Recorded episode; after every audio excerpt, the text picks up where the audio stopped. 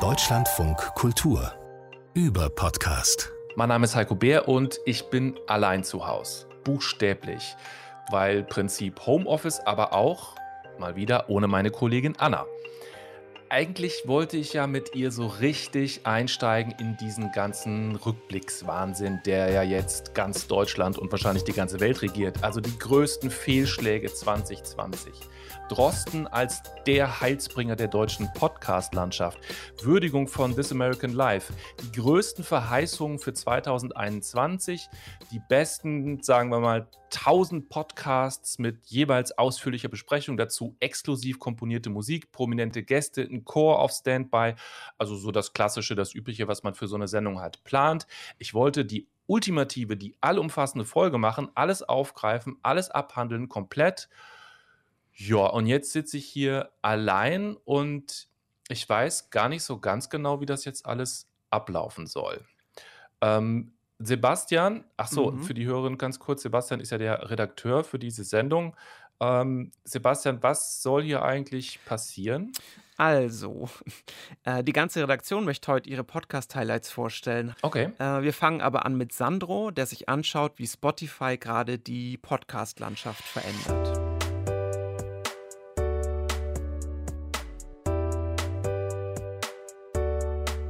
Sandro, hallo. Hallo. Wir wollen über Spotify reden. Ja, Spotify ist ja in diesem Jahr mit wahnsinnig vielen Aktionen aufgefallen. Also ich würde mal sagen, so strategische Business Moves, die waren ja permanent irgendwie mhm. in den Medien. Also nur kurz mal so zur Erinnerung, wir haben ja hier im Überpodcast auch schon drüber gesprochen. Joe Rogan, das ist ja einer der erfolgreichsten oder vielleicht auch der erfolgreichste Podcaster der Welt von den Zahlen her, der kriegt von Spotify geschätzte 100 Millionen Dollar. Gimlet wurde aufgekauft. Äh, in Deutschland hat Spotify den Podcast von Olli Schulz und Jan Böhmermann von Radio 1 geholt. Jetzt talkt auch noch Sandra Maischberger, die ist ja schon ein wichtiges ARD-Gesicht, auch bei Spotify. Also, was zur Hölle passiert eigentlich alles gerade auf dem Podcast-Markt? Ja, also es passiert natürlich ziemlich viel, vor allem bei Spotify. Und ich glaube halt, seit zwei, drei Jahren sehen wir halt, dass Spotify versucht, so möglichst große Teile vom Podcast-Kuchen einfach bei sich zu sichern. Also ich glaube, eine der Hauptthesen von Spotify bei all dem ist halt, die versuchen sich jetzt eine Marktstellung zu sichern, die wollen wichtig sein und diese Marktstellung, wenn die dann einmal gesichert ist, wollen sie sie halt später monetarisieren. Ich finde, so eine vergleichbare These hat man halt auch bei Facebook und bei YouTube gesehen.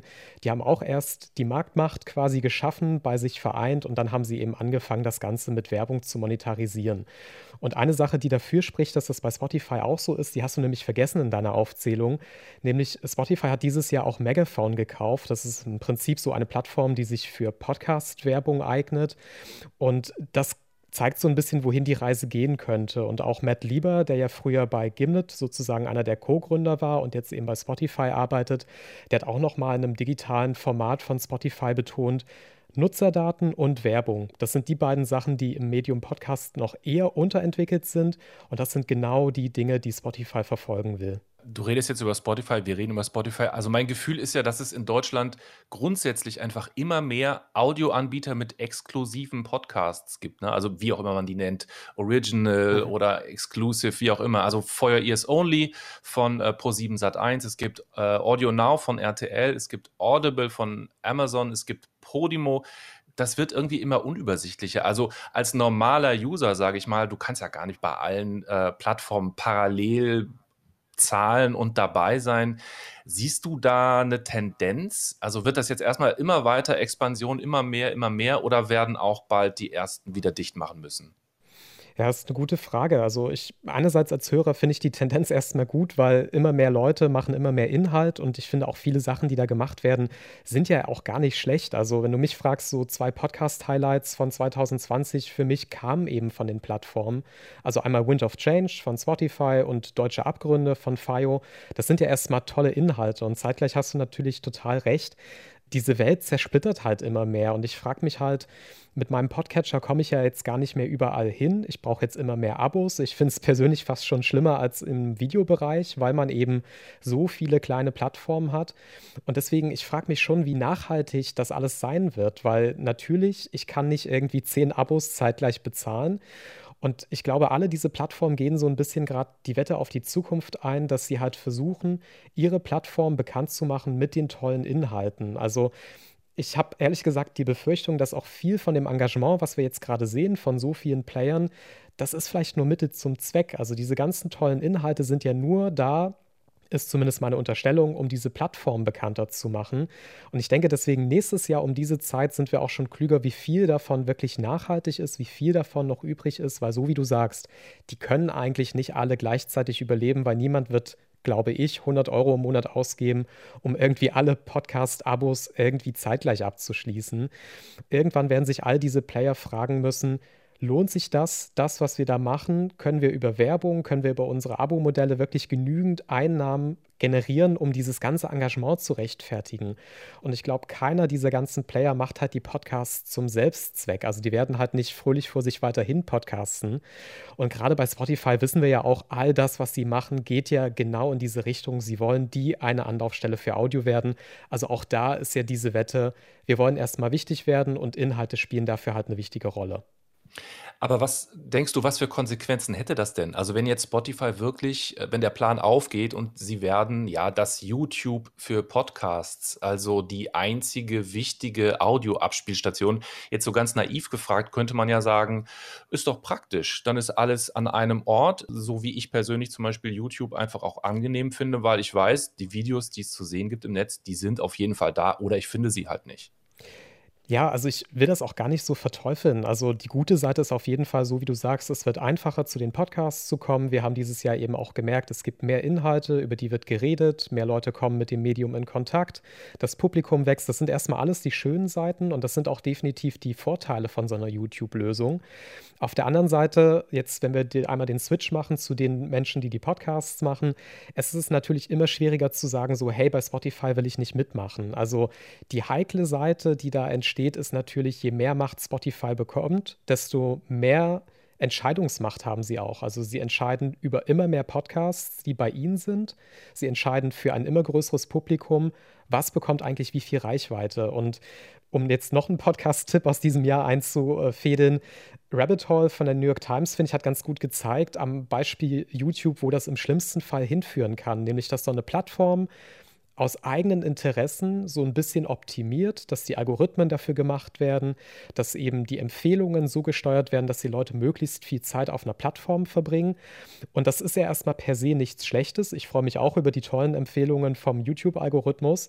Aber die Frage ist eben, wie balanciert man das aus? Einerseits das wirtschaftliche Interesse der Plattform, dich auf der Plattform zu halten und das, was du da inhaltlich angezeigt bekommst. Und da wird es, finde ich, jetzt schon so ein bisschen knirscht es bei Spotify, weil die sind ja sowohl diese Plattform, die vielen Menschen Dinge empfiehlt und anzeigt, aber sie sind ja selber auch Inhalteanbieter. Und der Knackpunkt ist dann eben, entscheidet sich der Empfehlungsalgorithmus von Spotify zum Beispiel, möglichst vielen Menschen Joe Rogan anzuzeigen. Haben sie ja viel Geld für ausgegeben, haben sie also ein Interesse, das möglichst vielen Leuten vorzuspielen. Andererseits haben sie ja vielleicht auch Podcasts auf ihrer Plattform, die sich kritisch mit Joe Rogan auseinandersetzen. Und da kommen wir halt in so ein Dilemma von Spotify möglicherweise, wenn es irgendwann mal so wichtig ist, nämlich was zeigen sie eigentlich wem an und wie verhalten sie sich dann mit ihren eigenen Inhalten? Würden sie die wirklich runterranken oder würden sie die nicht doch nach oben ziehen, weil sie wirtschaftliche Interessen haben? Und das ist, glaube ich, so ein bisschen die Befürchtung, wenn Spotify wirklich irgendwann mal diese YouTube-Rolle hat, dass sie dann ganz viele Entscheidungen für ganz viele Menschen treffen. Und ich weiß nicht, wie ich das finde, um ehrlich zu sein. Sandro, wenn ich mir jetzt äh, also die Top 5 der deutschen Podcasts jetzt mal angucke, also gemischtes Hack, fest und flauschig, Baywatch Berlin, das sind ja vor allem Promis und ja, die unterhalten sich dann mit anderen Promis. Was sagt das jetzt fürs Podcastjahr 2020? Also die Top 5, die du dir angeguckt hast, sind ja 100% die Top 5 von Spotify. Das muss man vielleicht noch dazu sagen.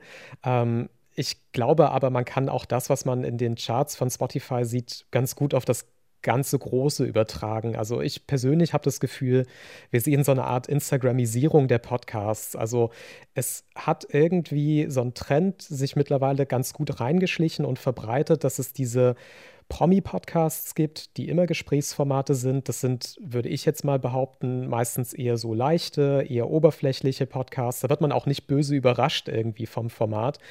Und man sieht eben, dass viele Plattformen, nicht nur Spotify, auf diese Promi-Reichweite setzen, dass sie versuchen, die Fans, die diese Promis schon haben, einfach in den Podcast rüberzutragen. Und ich würde auch wetten, alle diese Plattformen würden das nicht machen, wenn sie nicht die Datenlage dafür hätten. Also ich glaube, man sieht schon, der kommerzielle Erfolg von Podcasts, von Promi-Podcasts, der ist wahrscheinlich bewiesen. Und deswegen kommt, glaube ich, daher auch so ein bisschen diese Flut von Promi-Podcasts. Also alle gehen auf diese sichere Bank. Ich nehme Promi X, der hat Reichweite Y, da sind Fans dran, das ist die Menge Z. Und das zusammen ergibt fast immer einen funktionierenden Podcast. Und das ist, glaube ich, das wäre jetzt auch meine Kritik daran, ich glaube, das ist die einfachste Art und Weise, einen Podcast aufzubauen, weil man fängt im Prinzip nicht bei Null an, man muss sich beim Format nichts Neues ausdenken, sondern man macht halt das, was funktioniert. Das sind Promi-Laber-Podcasts mit Leuten, die schon eine Reichweite haben. Und ich persönlich finde das total ermüdend, weil es so monoton ist. Also ich würde mir wünschen, dass wir vielleicht im nächsten Jahr ein bisschen mehr Vielfalt sehen und eben nicht nur die Promi-Gesprächsformate so wie in diesem Jahr. Das war Sandro Schröder und sein Trend 2020, nämlich, ich nenne es mal die Spotifisierung der Podcast-Szene. Danke, Sandro. Gerne.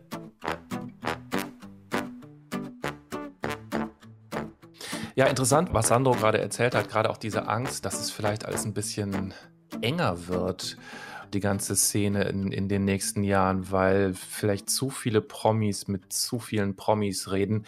Das ist ja auch nicht das, was ich gerne höre. Ich habe da auch den Hang dazu, immer mehr so speziellere, abseitigere Dinge, äh, die gefallen mir einfach jetzt. Ich, ich gebe euch mal ein Beispiel. Ich habe den Roman Red Pill gelesen. Das ist von dem britischen Autor Hari Kunzru. Das ist wirklich ein Wahnsinnsbuch. Also es geht im Grunde darum, wie ja, normale Leute im Internet äh, radikalisiert werden. Jetzt mal ganz brachial und unfair zusammengekürzt. Und der macht quasi begleitend zur Veröffentlichung von dem Buch, macht er auch einen eigenen Podcast, der heißt Into the Zone. Und da legt er ein bisschen die Recherchen zum Buch offen. Äh, spricht auch sehr viel über sich selber und über seine Vergangenheit, wie er aufgewachsen ist in England und so weiter. Das ist also in Reportageform er geht zum Beispiel nach Stonehenge, das sind ja diese mystischen Steine, und dann redet er da ja, mit den Leuten, die man halt in Stonehenge so trifft. Das ist oft ein bisschen wirr und überfrachtet und das driftet so mal hier und mal dahin. Aber für mich bildet das einfach den Irrsinn, den unsere Zeit gerade so ausmacht, wirklich parallel ab. Also das ist ganz offensichtlich das Werk eines Einzelnen. Das ist kein Team, da ist jetzt nichts irgendwie gestreamlined und so. Da gibt es eben weit und breit keine Promis. Das ist eine sehr singuläre Sicht auf die Welt und das ist von einem Künstler. Ähm, okay, danke Heiko. Jetzt bin ich dran. Ähm, ich möchte über drei Podcasts reden, die ja im Grunde von unserer Gesellschaft erzählen. Und zwar geht es um Rechtsextremismus und Polizeigewalt. Okay, das war natürlich ja, zwei der großen Themen in Deutschland. Wie haben denn jetzt Podcasts darauf reagiert? Also zunächst finde ich es schön, dass man jetzt auch hierzulande quasi sich traut, so schwere Themen ja im Grunde so Strukturen auch zu erzählen, die über einzelne Fälle hinausweisen. Es gab es ja in den USA schon öfter und 2020 war das Jahr, wo das journalistisch auch hier vermehrt genutzt würde. Und ich würde sagen, dass die drei Podcasts, die ich da habe, auch beweisen, wie gut sich das Format dazu eignet, eben Dinge begreifbar zu machen, die auch wehtun. Und ganz aktuell möchte ich beginnen mit dem Podcast äh, Das Leben danach, das Attentat von Halle. Das ist von den MDR-KollegInnen Mari Landes und Roland Jäger und äh, die letzte Folge steht auch noch aus. Das Trauma des 9. Oktobers zu verarbeiten ist eine Sache, den Verlust eines geliebten Menschen eine andere. Wir wurden in den vergangenen Wochen und Monaten öfter gefragt, warum so viel über den Täter, aber so wenig über die beiden Todesopfer Jana L. und Kevin S. berichtet wird dass doch sie und nicht er im Fokus stehen sollten. Okay, das, das ist ja der Podcast, der sich mit dem äh, rechtsextremen Anschlag auf eine jüdische Synagoge und einen Kiezdöner in Halle auseinandersetzt. Wie genau sieht die Auseinandersetzung denn da aus? Wie funktioniert das? Also es beginnt natürlich mit einer Rekonstruktion äh, des Anschlags. Und das Schöne finde ich eben gleich äh, zu Beginn des Podcasts, dass genau dabei auf jegliches Propagandamaterial verzichtet wird. Du hörst keine Töne aus dem Live-Video des Attentäters. Du liest oder bekommst keine Zitate aus dem Manifest vermittelt, sondern der Podcast setzt eben ganz konkret bei den Betroffenen an. Bei einem Sicherheitsmann der Synagoge zum Beispiel, bei Gästen, Mitarbeitern im Kiezdöner. Aber nicht nur das, sondern er erzählt eben dann auch, was bedeutet es, traumatisiert zu sein von so einem Anschlag? Wie fühlt sich das an? Äh, wie ist das vielleicht auch dann als Opfer oder Betroffene von den Behörden alleingelassen zu werden? Und das finde ich ist eine sehr schöne Perspektive für so einen Podcast. Darüber hinaus gibt es natürlich auch noch um die Radikalisierung des Täters, um den Prozess, um die Ermittlungen der Polizei, was da schiefgelaufen ist. Es geht um die Aufarbeitung in Halle selbst und so weiter. Das sind ja alles wirklich wichtige und, und große Themen, klingt aber schon nach sehr viel Stoff, oder? Also wird man da nicht vielleicht sogar ein bisschen überwältigt von all diesen verschiedenen Aspekten zum Thema? Ja, also teilweise ist das so. Also vor allem dann, wenn es um rechte Ideologien geht, ähm, zum Beispiel, da werden dann ja, wie so oft mehrere Schlagworte erwähnt, also die Insels, die Gamer-Szene und dann halt die ganzen Ismen, Antisemitismus, Sexismus, Rechtsextremismus und die kleben dann so ein bisschen auf dieser Folge und man versteht immer nicht so richtig, Warum ist dieses Denken vielleicht so attraktiv für bestimmte Personen? Warum liegt das in unserer Gesellschaft gar nicht so fern, da irgendwie rein zu geraten? Das erzählt er meiner Meinung nach nicht ausführlich genug und dafür werden aber andere Detailfragen in dem Prozess so ein bisschen zu groß gemacht. Aber der Podcast geht richtig an so ein Thema ran und ist dabei eben sehr selbstreflektiert. Also die Journalistinnen hinterfragen permanent ihre Rolle, ihre Verantwortung, fragen, welche Bilder sie reproduzieren. Und deswegen finde ich den wirklich sehr empfehlenswert. Klingt wirklich sehr gut. Äh, du hast aber ja auch noch einen zweiten dabei, der dich beeindruckt hat. Genau, das ist der, den Sandro auch schon erwähnt hat. Das ist die achtteilige Podcast-Reihe zum NSU von der Süddeutschen Zeitung zusammen mit Feyo. Mhm. Und der heißt Deutsche Abgründe. Anders als beim MDR gibt es hier auch immer wieder so ein paar äh, reportagige Ausflüge, so ein paar Elemente, wo ähm, man als Reporter mit draußen unterwegs ist, ist aber sonst auch sehr trocken produziert und lebt vor allem von dem Know-how von äh, Annette Rammelsberger. Das ist die Gerichtsreporterin von der Süddeutschen Zeitung, die den NSU auch schon seit Jahren äh, begleitet hat und darüber berichtet. Der allererste Tag begann sehr, sehr früh weil wir schon seit morgens um vier hier vor dem Haus anstanden. Und die ist viel im Gespräch mit dem Erzähler Vincent Vitus Leitgeb in diesem Podcast. Sie meint damit das Strafjustizzentrum 16 in der Nymphenburger Straße in München. Von der U-Bahn führt eine Rolltreppe auf den Vorplatz. Es ist ein weißes Zelt aufgebaut, in dem wir uns so ein bisschen äh, wärmen konnten und mit verschiedenen Linien akkreditierte Korrespondenten, Besucher. Und inhaltlich ist das auch alles total nachvollziehbar und dieser ganze NSU-Komplex wird gut aufgefächert. Vor allem auch für Leute, die sich vielleicht mit dem Thema noch nicht so beschäftigt haben, von der ganzen Materie auch so ein bisschen erschlagen vielleicht sind. Die bekommen hier einen guten Einstieg. Ich habe nur ein kleines emotionales Problem damit gehabt, trotz allem. Emotional? Das, das heißt, ist das jetzt vom Thema her einfach zu, zu schwer, zu erdrückend? Ähm, das fand ich gar nicht, sondern ich fand eher, dass die Emotionalität eben sehr eindimensional war. Also die Perspektive des Podcasts war für mich beim Hören im Grunde eine der Ohnmacht. Also es steht zu Beginn die Frage, äh, wie konnte sowas Schlimmes passieren? Und diese Betroffenheit, die hört man eben permanent in der Erzählstimme von Leitgeb. Und ja, klar ist man beim NSU auch fassungslos und man fragt sich, was ist da los und begreift das irgendwie zunächst nicht. Aber äh, du könntest ja genauso gut auch wütend sein. Und zwar, wenn ich als Erzähler dann zumindest, ja, migrantische Selbstorganisationen, von denen man einfach ein bisschen zu wenig hört, finde ich, gerade von dieser Wut vielleicht auch. Denn es ist ja gar nicht so, dass das vielleicht so unbegreifbar ist und so neu in der Geschichte der Bundesrepublik, wie der Podcast einem das vielleicht vermittelt. Also es gibt dann so Szenen, wo äh, Leitgeb zusammen mit dem bayerischen Innenminister Günther Beckstein im Auto rumfährt und dann verständigen sie sich eben darauf, wie überrascht die Ermittlungsbehörden auch gewesen seien und wie äh, ja noch nie da gewesen äh, so solche Morde gewesen sind und Da muss man das halt. ist aber ein schräges Bild, ne? Ja, also gerade jetzt in diesem Jahr, ich meine 40 Jahre Oktoberfestattentat. Ja. Also wir haben ja seit den 80ern so eine Kontinuität von, von rechten Mordanschlägen und auch immer wieder die gleichen Muster in den Behörden. Und da gibt es also so eine ganze Geschichte und die spielt eben in dieser Podcast-Reihe leider nur ganz am Ende in der letzten Folge so ein bisschen eine Rolle, als dass eine Gesprächsperson irgendwie kurz mal droppt, dass es ja auch sowas wie das Oktoberfestattentat gegeben hätte. Und da stellt sich für mich eben die Frage, so gut ich den Podcast auch fand, aber ja, wie viel Kontext und Hintergrund kann ich eigentlich in so eine Podcast-Erzählung bringen? Und was blende ich auf Kosten dieses gemeinsamen Erkenntnisprozesses mit den HörerInnen vielleicht aus? Und da würde ich sagen, das ist hier ein bisschen zu viel gewesen. Okay. Sebastian, du bist ja derjenige, der mich hier äh, permanent zur Eile drängt. Also in Ja. aller Kürze jetzt von dir. Was ist dein Podcast des Jahres? Uriallo von Margot Overath. Death in cell number five. A Sierra Leonean refugee named Udi Jallo burned to death in cell number five in the city of Dessau.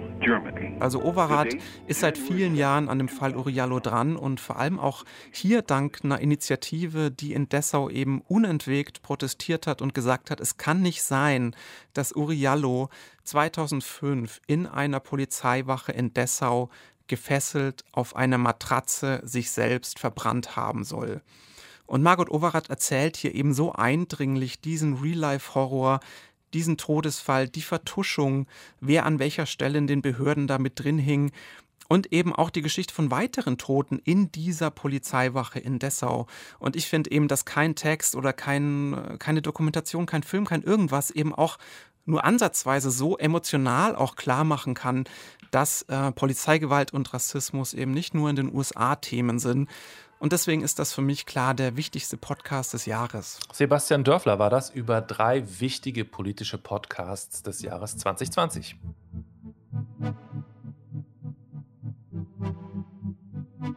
Jetzt ist Christine schon da. Warte, ich hole sie eben kurz rein. Ja.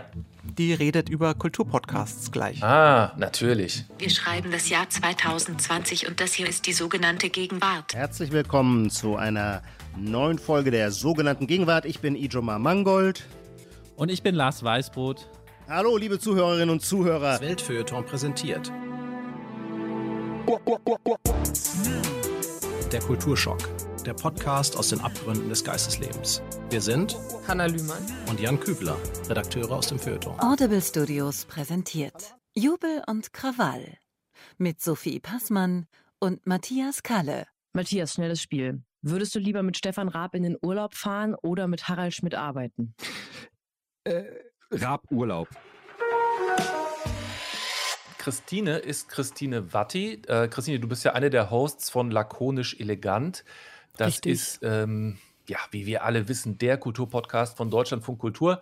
Christine, du hast das Thema äh, Kulturpodcasts mitgebracht.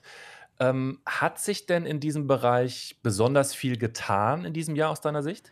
Also du hast es ja freundlicherweise schon erwähnt, dass es äh, einen Kulturpodcast gibt, an dem ich auch teilhabe seit Oktober 2018 und deswegen habe ich damals oder seit damals diesen Markt der deutschsprachigen Kulturpodcasts besonders beobachtet und zumindest darauf geguckt, was denn andere ja, Medienhäuser so machen, ne? ob sie Kulturpodcasts auf den Markt schieben oder nicht, weil man muss natürlich sagen, dass in Podcasts über Kulturprodukte gesprochen wird, also über Filme, Bücher etc. Das passiert natürlich schon eine ganze, ganze Weile. Das Besondere war, oder die besondere Aufmerksamkeit von mir war jetzt darauf, was machen denn so äh, Zeitungen mit Feuilletons und so weiter, kommen die denn auch mit Audios um die Ecke? Und erstmal passierte da gar nicht so viel, aber dieses Jahr tatsächlich ähm, erschien dann irgendwann der Kulturschock, das ist der Kulturpodcast der Welt. Dann gab es äh, Jubel und Krawall, das ist ein Popkultur-Podcast von Sophie Passmann und Matthias Kalle über Audible veröffentlicht. Die haben vorher einen Podcast bei der Zeit gemacht, der hieß Die Schaulustigen. Und dann auch noch die sogenannte Gegenwart von der Zeit. Also gleich drei deutschsprachige Kulturpodcasts, die natürlich meine Aufmerksamkeit erregt haben. Und ich dachte, aha, mal gucken, was sich da denn jetzt tut nach all der Zeit. Die drei, die du gerade äh, eingeführt hast, Mhm. wie würdest du die denn so stilistisch und von der Machart und auch inhaltlich, wie würdest du die denn unterscheiden? Also erstmal sind sie formal alle drei tatsächlich äh, sehr ähnlich, denn es sind immer zwei Hosts. Also bei der Zeit gibt es drei Hosts, Lars Weißbrot, Ijoma Mangold und Nina Power, die aber immer in Zweierteams auftreten. Also immer zwei Leute unterhalten sich über Kulturthemen. Die unterscheiden sich so ein bisschen, weil, äh, weiß ich nicht, Passmann und Kalle sind tatsächlich ein ausgewiesener Popkultur-Podcast. Die haben wahnsinnig viel Inhalt, auch manchmal unter großen Themenüberschriften, sind super komprimiert, aber ballern einen wirklich echt voll mit vielen, vielen Serieninfos und Buchinfos und allem Möglichen, haben deswegen auch eine schöne Idee, einen Abspann, wo man wirklich nochmal nachhören kann, um was es denn alles ging. Der Kulturschock-Podcast von der Welt, der ist eher so auf der Suche, glaube ich, nach diesen großen äh, Feuilleton oder, oder Gesellschaftsdebatten, um sich da eben auch einzumischen. Natürlich sprachen die auch über diese Cancel-Culture-Debatte oder um den Fall des äh, kamerunischen Historikers Achille Mbembe. Also die gucken so, was so im Feuilleton los ist und reden dann nochmal zu zweit darüber. Und die Zeitleute, also die sogenannte Gegenwart, die haben zumindest so ein bisschen was formatmäßig probiert. Die haben so kleine Rubriken und Siri taucht auch auf im Podcast und sie suchen so äh, gegenwärtige Phänomene, über die sie sprechen und gucken dann aber eben auch entweder auf Debatten, die gerade so laufen, oder suchen sich irgendein Kulturereignis aus, auf dem sie dann so eine Metaebene dran festmachen. Aber sie sitzen auch miteinander rum und reden. So, erzählen sich was. Die ganzen Medienhäuser, die du jetzt erwähnt hast und auch noch viele andere, haben ja jetzt auch Nachrichten-Podcasts und alle möglichen Formen von Podcasts. Das ist ja wirklich ein Wahnsinn, was da alles passiert ist auf dem Markt. Jetzt das Feuilleton also auch. Was ist eigentlich die Idee dahinter, dass sie jetzt auch alle Audio machen wollen und über Kultur reden? Eigentlich ähm, habe ich mich das am Anfang auch gefragt, weil man hört auch natürlich, wenn ich das, das wäre die einzige Kritik, die ich mich so trauen würde, weil es schwierig ist, wenn man selber einen Kulturpodcast hat, jetzt irgendwie zu richten über die anderen und zu sagen, finde ich alles doof. Finde Ja, ich gar nicht. sitzen wir ja hier. Ja, ja, stimmt, aber nee, finde ich noch nicht mal. Äh, Was, also klar, was man hört, ist die Audiokompetenz ist jetzt nicht unbedingt in jedem Zeitungshaus vorhanden. Ne? Und die Art und Weise, wie man mit Hörer und Hörerinnen spricht, also da hört man lustigerweise oftmals raus, das ist fast so ein Oldschool-Verweis auf das alte Radio, das wir hier eigentlich versuchen, die ganze Zeit zu verlassen hat. Ich glaube, dass dieses Reden aber wiederum so Feuilleton-immanent ist. Ne? Wenn Buchmessen sind oder wenn Veranstaltungen sind oder Lesungen oder sonst was, sind die Mitarbeiter und Mitarbeiterinnen des Feuilletons natürlich die, die am liebsten sehr, sehr lange selber reden und manchmal auch sich gegenseitig zuhören und miteinander reden. Deswegen liegt Audio quasi also total klar auf der Hand. Und da nehme ich mal an, dass auch alle gesehen haben, dass man damit nochmal eine Aufmerksamkeit bekommen kann, gerade in diesen Debatten und so weiter, wo man seine Stimme nochmal dann nochmal anders erhebt, als wenn man jetzt irgendwie eine Zeitungsseite vollschreibt. Das ist natürlich schon auf eine Art auch eine Weiterentwicklung und das modernere Medium und passt eben von dem Miteinander sprechen wollen total zu dem, woher es eben kommt. Also was ich dazu unbedingt noch anfügen muss, ne, das ist das eine, das ist tatsächlich, würde ich dem Welt-Podcast und dem Zeit-Podcast zuschreiben, das, was Passmann und Kalle machen, das hat tatsächlich nochmal eine ganz andere Qualität, weil die kann man nicht einfach, finde ich, so nebenbei hören, weil die so wahnsinnig komprimiert sind und auch total auf Rhythmus produziert sind, auch in dem, wie sie sprechen. Die sind natürlich die Profis im Gegensatz Ja. zu den anderen. Und da Ich wollte sagen, Passmann macht ja auch lange Radio. Ne? Genau, und die, und die kommt eben auch aus diesem Comedy-Bereich. Man spürt es so, obwohl da nicht nichts groß inszeniert ist, aber man hört, dass da echt eine ganz andere Energie dahinter ist. Und das ist wirklich ein Podcast, den ich auch von diesen Kulturpodcasts auch so am interessantesten fand, weil der nochmal ganz anders daherkommt. Der hat tatsächlich so einen Auftrag zu sagen, wir wollen euch in den 40 Minuten wirklich viel, viel Anregung bieten, die wir zwar unter eine Themenüberschrift stellen, die wir aber echt, also wirklich im wahnsinnig schnellen Schlagabtausch hin und her und dem Ergänzen voneinander und dem sich zuhören dabei und so weiter da raustun. Und das ist nochmal, dass das Audio ist, nochmal finde ich besonders interessant, weil die beiden das eben auch mit ihrer Präsenz füllen können. Ich musste jetzt am Ende natürlich noch die klassische Frage stellen, Christine. Hast du noch den ultimativen Tipp, jetzt abseits der drei eben schon genannten Podcasts? Für die ganze Podcast-Welt in Sachen Kulturberichterstattung meinst du? Also, weil- Natürlich, ja. der ultimative.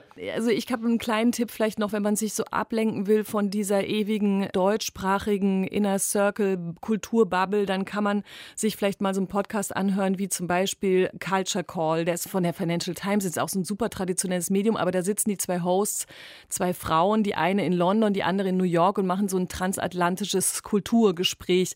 Aber jetzt nicht so, das klingt jetzt auch schon wieder gleich so verstaubt, aber auf jeden Fall auf eine ganz gute Art und Weise und vor allem von zwei verschiedenen Orten aufeinander blickend. Und die haben einfach einen super Ton, die zwei miteinander und haben auch immer ganz gute Gesprächsgäste. Die lassen es nämlich nicht dabei bewenden, dass sie einfach nur mit sich reden, sondern da ist oft auch, sind interessante Leute wie Miranda July oder Ai Weiwei oder so dabei. Ah, also okay. Leute, wo man so Mhm. denkt, ah, okay, da, die wollen noch ein bisschen mehr, die erfahren auch innerhalb dieses Podcasts. Der wäre jetzt ein Beispiel. Es gibt, glaube ich, noch mehr. Aber jetzt für den Moment würde ich sagen, sowas kann man sich, glaube ich, anhören, wenn man denkt, boah, ich kann auch unsere ganzen deutschen Debatten und Kultur-Feuilleton-Sachen nicht mehr hören. Klingt auch ein bisschen offener für mich, ehrlich gesagt, wenn dann so äh, Leute von außen eingeladen werden. Ja. Das war Christine Watti über Kulturpodcasts. Vielen Dank. Sehr gerne.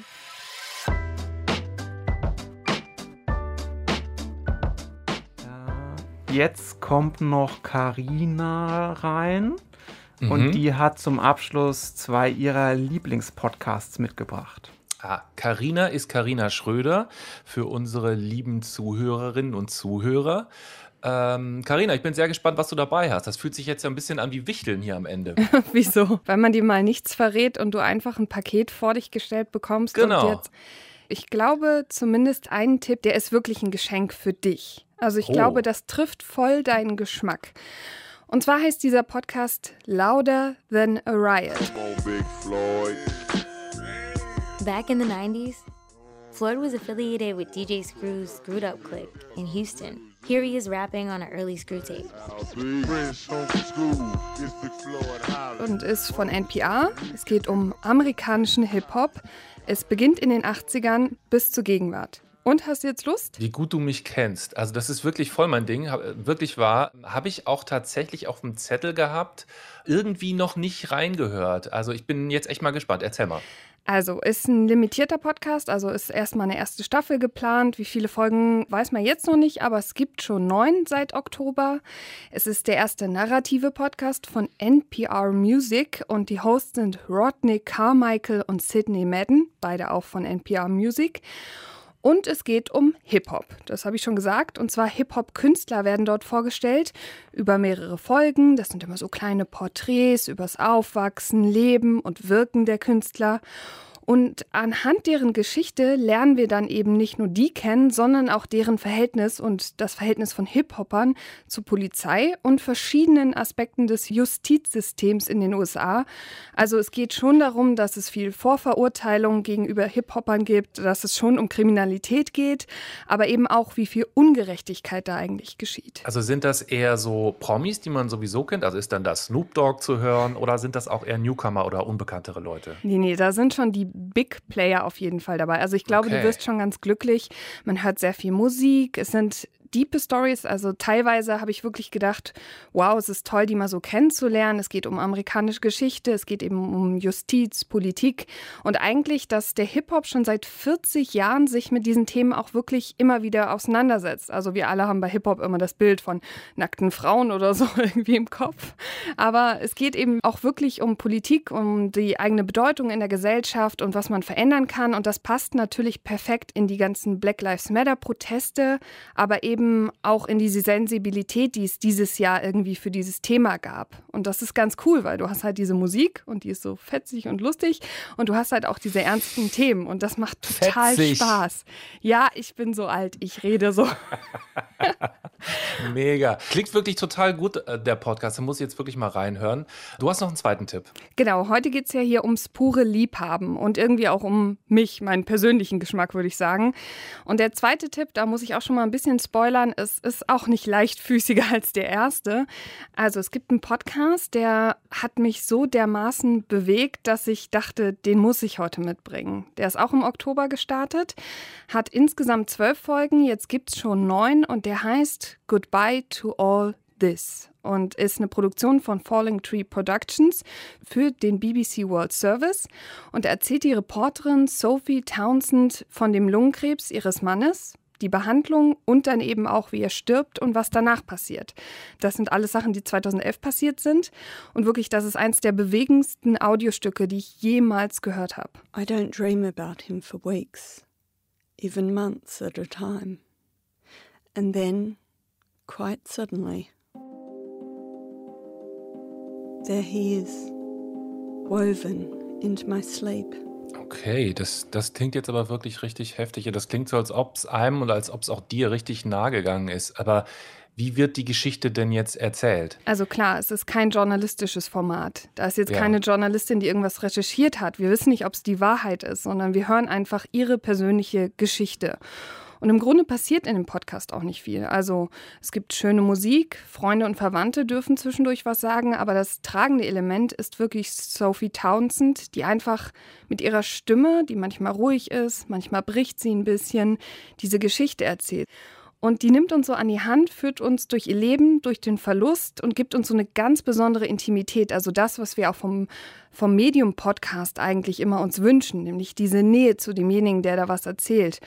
Und es fühlt sich auch ein bisschen so an, als würde sie damit diese Geschichte irgendwie aufarbeiten. Und klar, es ist sicher traurig und klar, man muss sich darauf einlassen wollen. Aber wenn man das erstmal tut, wenn man dieser Verletzlichkeit den Raum gibt, dann kann ich nur sagen, es ist absolut fantastisch. Goodbye to All This von der BBC und davor Louder Than a Riot. Das sind zwei Hörtipps, beide mit, es klingt so sehr bewegenden Geschichten, toller Musik. Äh, beides was für die Feiertage. Ich danke dir, Karina. Sehr gern.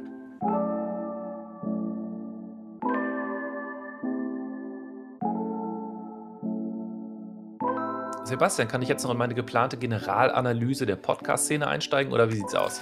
Äh, nächstes Jahr, Heiko. Versprochen. Das war also jetzt auf gar keinen Fall die ganz große Analyse des Jahres, seien wir ehrlich. Dazu ist die Podcast-Szene viel zu zersplittert. Stattdessen war es also die Über-Podcast-Redaktion, die ganz subjektiv über das geredet hat, was sie in Sachen Podcast bewegt hat in diesem Jahr. Vielen Dank an Anna, vielen Dank an Karina, an Christine, an Sebastian und an Sandro. Danke auch an Jana Wutke aus dem Team. Mein Name ist Heiko Bär. Wir hören uns im Januar wieder. Ciao. Hallo, liebes Über-Podcast-Team. Ich habe äh, versucht, auch ähm, inspiriert durch eure Sendung, mir ein bisschen Gedanken zu machen, wie mein Podcast-Jahr 2020 so aussah. Und natürlich war es geprägt von dieser ja, großen Pandemie. Und dadurch war es so ein bisschen zweigeteilt. Ich hatte gerade zu Beginn der Pandemie, also so im Frühjahr, einen extremen Bedarf nach Nachrichten, nach Halt von äh, Stimmen, die ich kannte und kenne, äh, die mich da durchbegleiten mussten. Möchte aber jetzt vor allem auf was eingehen, was mir jetzt im, in den letzten Monaten dann wiederum aufgefallen ist. Ich habe gemerkt, dass ich mit viel mehr Leidenschaft Fiction-Podcasts höre. Also wahrscheinlich liegt es an diesem Bedarf, jetzt ist auch mal gut mit Nachrichten, jetzt ist mal gut mit wirklich vielen schlechten Nachrichten vor allem auch, mit Weltschmerz. Ich kann es langsam wirklich äh, kaum noch ver verarbeiten. Und deswegen habe ich gemerkt, dass wenn ich dann den Podcast, äh, meinen Podcast-Automaten hier anschalte und die Kopfhörer ins Ohr stecke, dass ich dann vor allem Ablenkung brauche. Und deswegen habe ich in den letzten wirklich Wochen und Monaten erst äh, das Hörspiel richtig doll für mich entdeckt und Fiction-Podcasts. Und äh, jetzt kommt auf den vor allem privaten Plattformen ja hier in Deutschland sehr viel Fiction-Content und Hörspiel-Content. Das habe ich angefangen zu hören und liebe es mittlerweile total. Also das gehört für mich jetzt in den letzten Zügen dieses irren Jahres 2020 zu meinem Podcast-Konsum dazu. Kopfhörer rein, Fiction-Podcast an, ausschalten, wirklich raus sein. Für manchmal so gut drei Stunden am Stück.